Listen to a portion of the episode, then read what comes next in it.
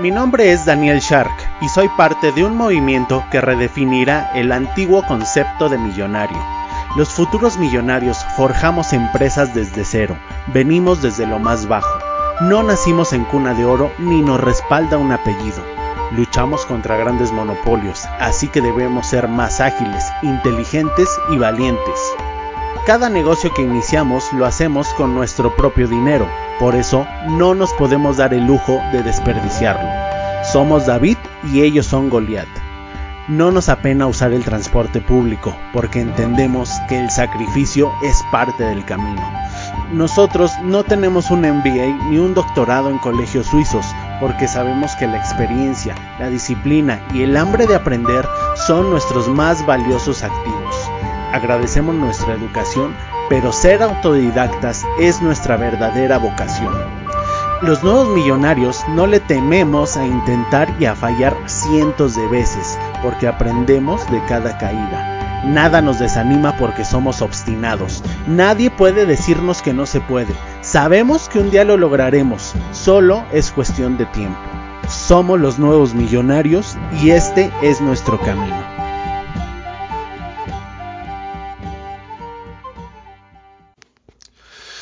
Hola, ¿cómo estás? Excelentes días, tardes o noches, dependiendo la hora a la que me escuches. Este es un capítulo express, va a durar muy poquito. Y te voy a hablar acerca de una de las 48 leyes del poder. ¿Y qué son las 48 leyes del poder? Es un libro maravilloso, magnífico de Robert Greene que te recomiendo que leas. Yo lo estoy leyendo actualmente. Y te adelanto que no es un libro Em, optimista, sino todo lo contrario, te enseña a engañar, a burlar ciertas, em, ciertas cosas, a usar el arte del engaño básicamente para obtener poder, pero sin ensuciarte las manos. Es un libro inmisericordia es un libro que puede causar cierta controversia, cierta polémica. Sin embargo, maravilloso. ¿eh? Te recomiendo que lo leas si estás en el camino del millonario, del futuro millonario. Y hay una ley específicamente de la que te voy a hablar el día de hoy, que se llama no demuestres las cosas, o más bien, no trates de demostrar las cosas con argumentos, demuéstralas con hechos. Y ayer me ocurrió algo muy, muy curioso que casualmente se, se puede ejemplificar esta ley de forma sublime, ¿no? Fíjate que ayer fui al gimnasio y hay una persona, un hombre que se la pasa eh, quitándome el tiempo. Se podrá decir que es mi, mi cuate, mi, mi amigo, entre comillas, eh, pero siempre es de esas personas que llegan y se la pasa hablando con todo mundo, se la pasa perdiendo el tiempo y no le importa hacerlo perder a los demás, ¿no? Y si tú me conoces, sabrás que estoy totalmente en contra de perder el tiempo. Si quisiera perder el tiempo, me quedaría durmiendo una hora más. Pero como no es así, me levanto y, y yo soy muy celoso con mi tiempo, mi energía y mi enfoque. Tú lo sabes, he grabado capítulos al respecto, eh, diciéndote y convenciéndote de que tu energía, tu enfoque y tu tiempo son tus activos más valiosos, más valiosos incluso, incluso que el dinero mismo. Por lo tanto, yo lo cuido o trato de cuidarlo muchísimo. Mi tiempo, mi energía y mi enfoque. Y bueno, está esta persona que se la pasa quitándote el tiempo. No sé, probablemente te ha pasado, en todos los gimnasios hay uno así, ¿no?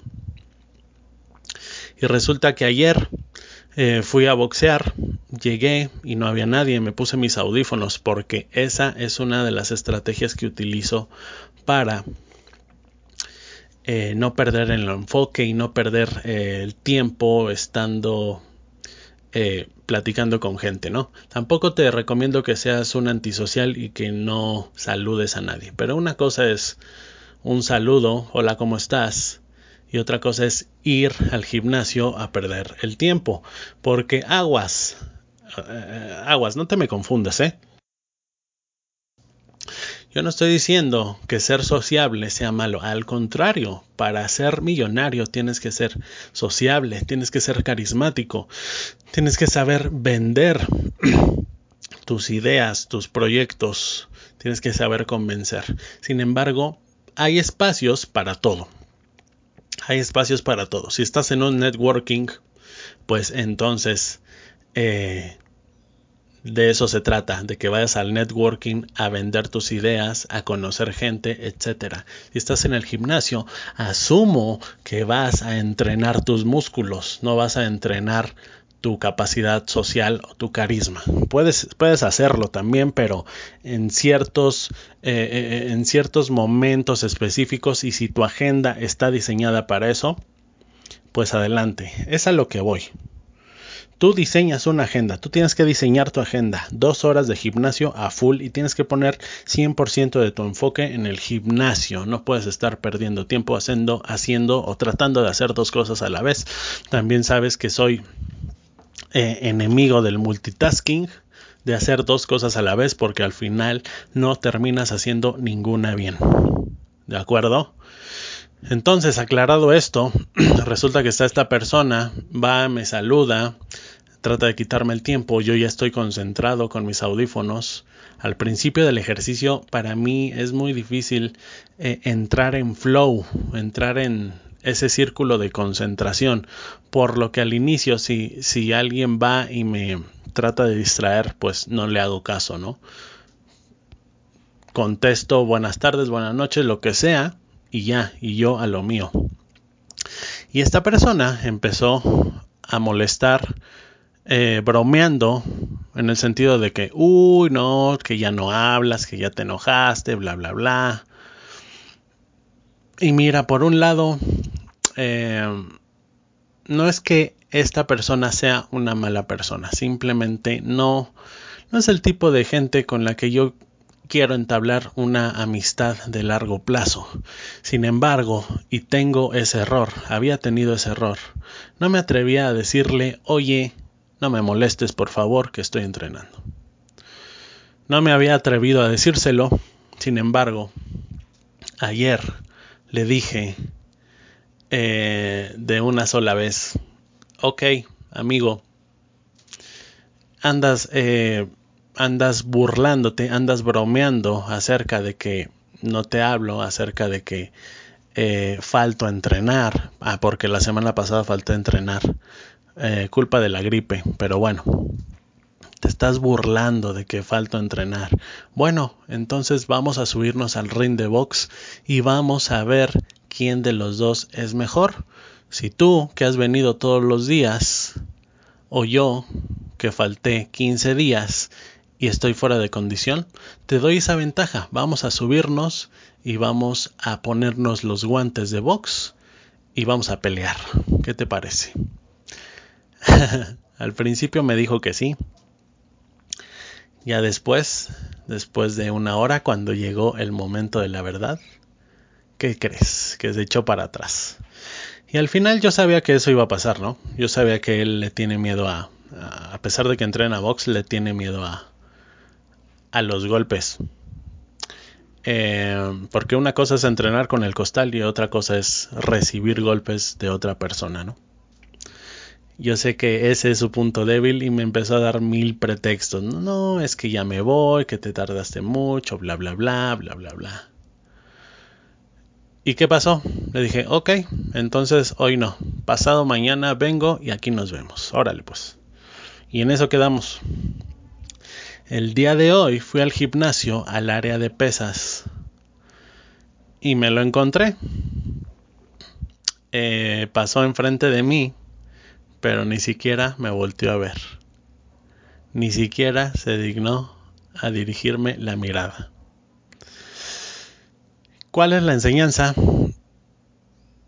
Bueno, en primera, primero la enseñanza es no demuestres las cosas con palabras, no trates de argumentar con una persona necia.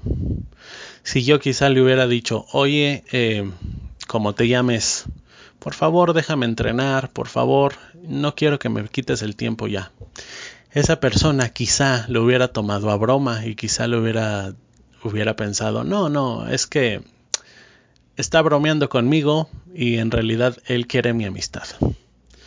Sin embargo, yo eh, no traté de argumentar con él con palabras, lo hice con hechos. ¿Qué hechos? Ignorarlo, retarlo a que se subiera conmigo, eh, retarlo de una forma fuerte, de una forma seria, porque sé que ese es su talón de Aquiles. Y al final, santo remedio. Santo remedio, hoy ni siquiera me dirigió la palabra, lo cual a mí me disgusta un poco, pero eso ya es problema mío. Eso ya es un problema que yo tengo de ego.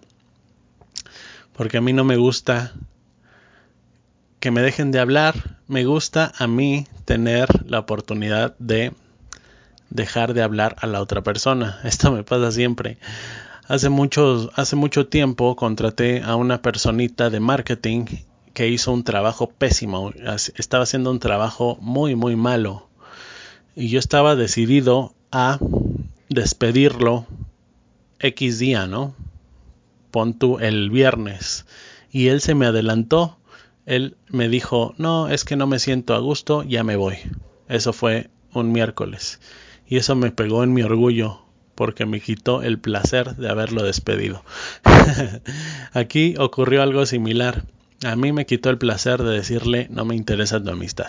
Pero bueno, eso ya es un problema que tengo yo, de ego quizá. Pero eh, el meollo del asunto es que esta persona por fin entendió que no quiero ser su amigo y que no me tiene que quitar el tiempo cuando yo estoy enfocado en otras cosas. ¿Y cómo lo hice?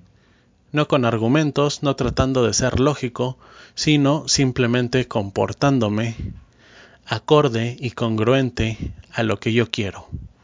No quiero que me moleste, entonces no le hago caso. No accedo a sus provocaciones o trato de provocarlo más. Eh, encuentro su talón de Aquiles, que sé que es la cobardía, y lo ataco por ahí. Lo ataco por ahí y entonces logro mi objetivo sin mancharme las manos y sin ni siquiera haber tirado un golpe, ¿no? Te recomiendo nuevamente este libro, es maravilloso, tiene muchísimas de estas historias, obviamente yo no salgo en el libro, pero tiene historias de reyes, reinas y cosas medievales que sé que te van a encantar, te va a gustar mucho este libro. Recuerda las 48 leyes del poder de Robert Greene y prepárate para seguir escuchando cosas relacionadas con él porque lo estoy leyendo y está buenísimo, te lo recomiendo ampliamente. Que tengas un excelente día, tarde o noche y sígueme en Facebook e Instagram. Nos escuchamos en el siguiente capítulo.